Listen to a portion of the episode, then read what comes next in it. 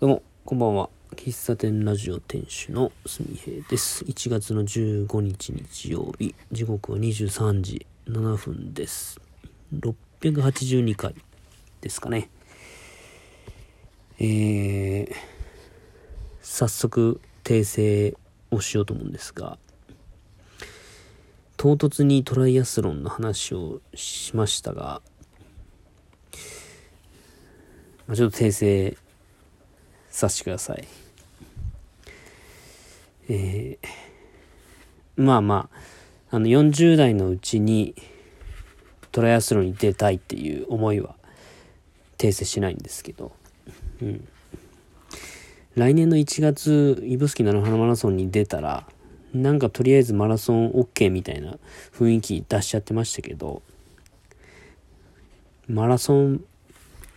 めっちゃやることあるなと思って。やることあるなってこう、あの、やらなきゃいけないことっていうよりかは、なんだろう、こう、もっと細分化していくと、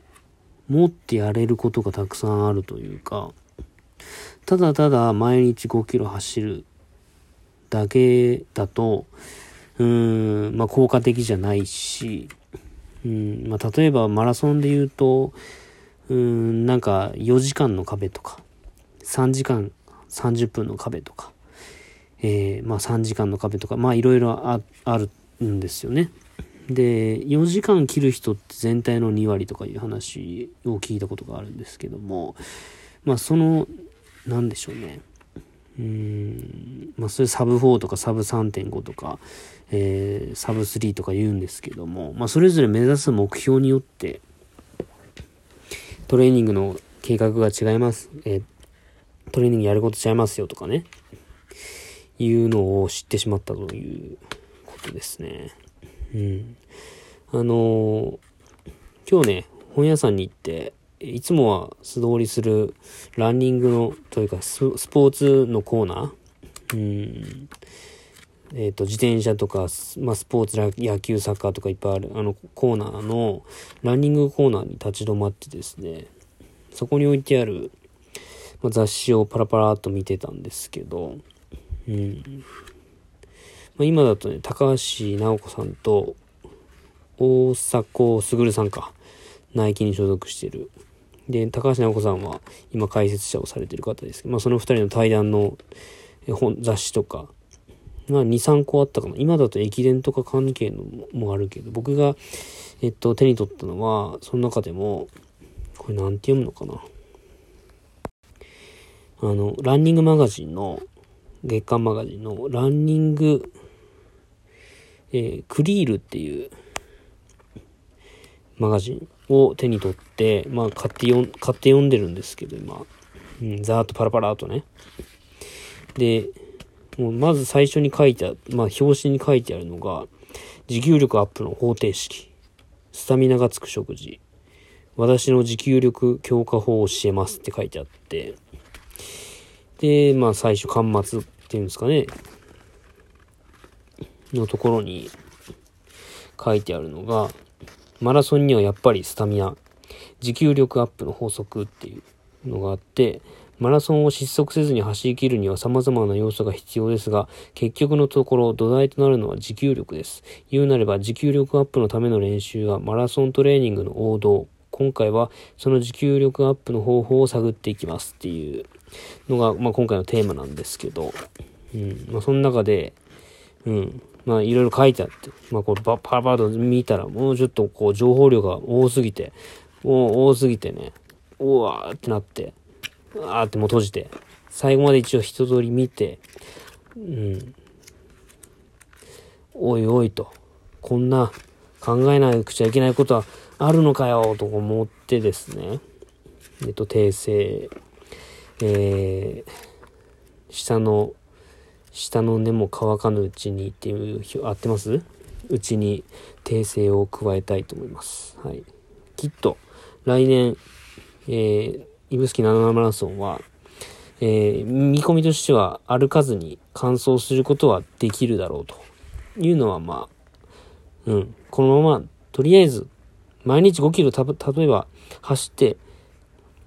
えっと、休日10キロとか走ってすれば、それは、えっ、と、いけると思います。で、6時間切る、6時間ぐらいはいけると思います。ただ、そっから多分、多分サブ5、サブ4、サブ3、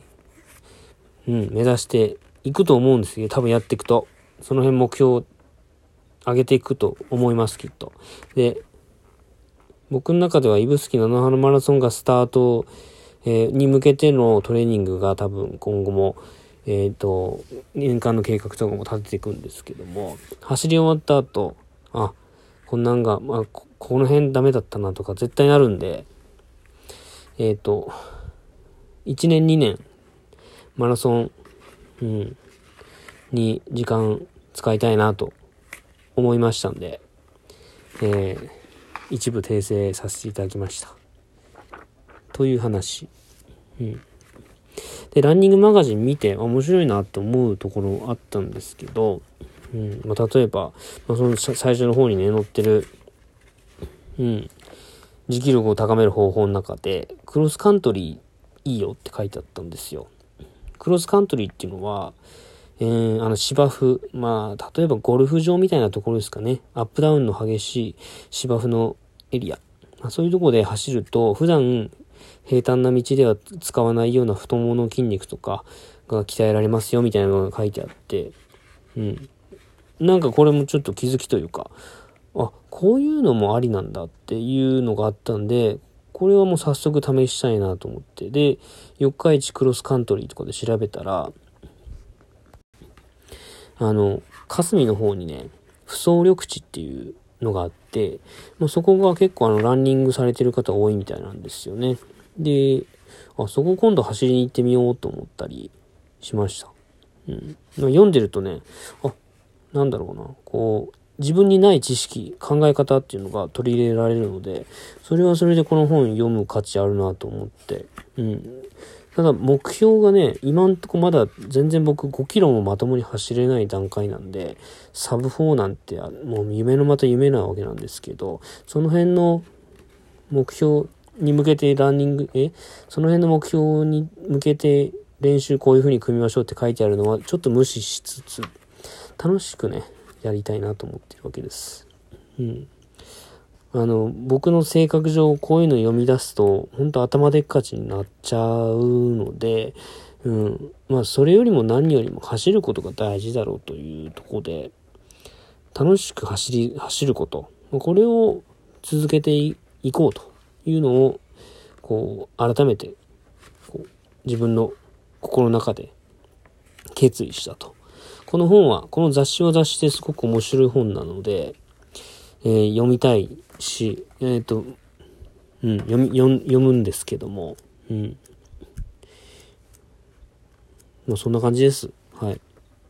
今日はね、あの、四日市港、四日市の港あたりを昼間2時、3時ぐらいあ走ったんですけど、時、途中雨が降ってきたんで、あんまり楽しめず、うん。散策できるような余裕があれば、ね、えっ、と、体力と、この時間的な余裕があれば、えーあのエリアもね、行きたいなと思っています。あの、四日市でいうところの、えー、なんてやったっけ、稲葉か、稲間水門とかっていう場所があるとこなんですけど。で、Google マップを開いた時に、まあ、そこからちょっと南に行くと、四日市港っていう、う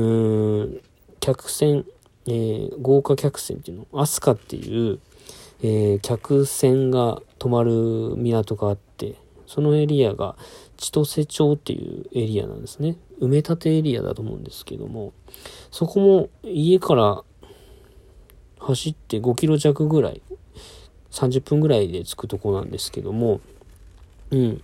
僕も目標として10キロを軽く走れるぐらいになりたいなと思ってるんで、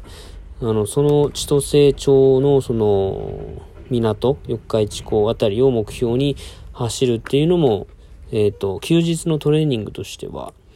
えー一つ、入れ、取り入れたいなと思ったりしましたね、今日は。うん。なかなか平日だとね、そんな長いこと走れないし、走れない日もあったりするから、土日の休みの時に、結構長距離をね、練習するのも、え、ー、と、練習した方がいいなと思うわけです。はい。まあ、そんな、そんな感じです。情報が入れば入っただけ判断することができるというか、あやっぱ違うなって思っちゃいますね。うん。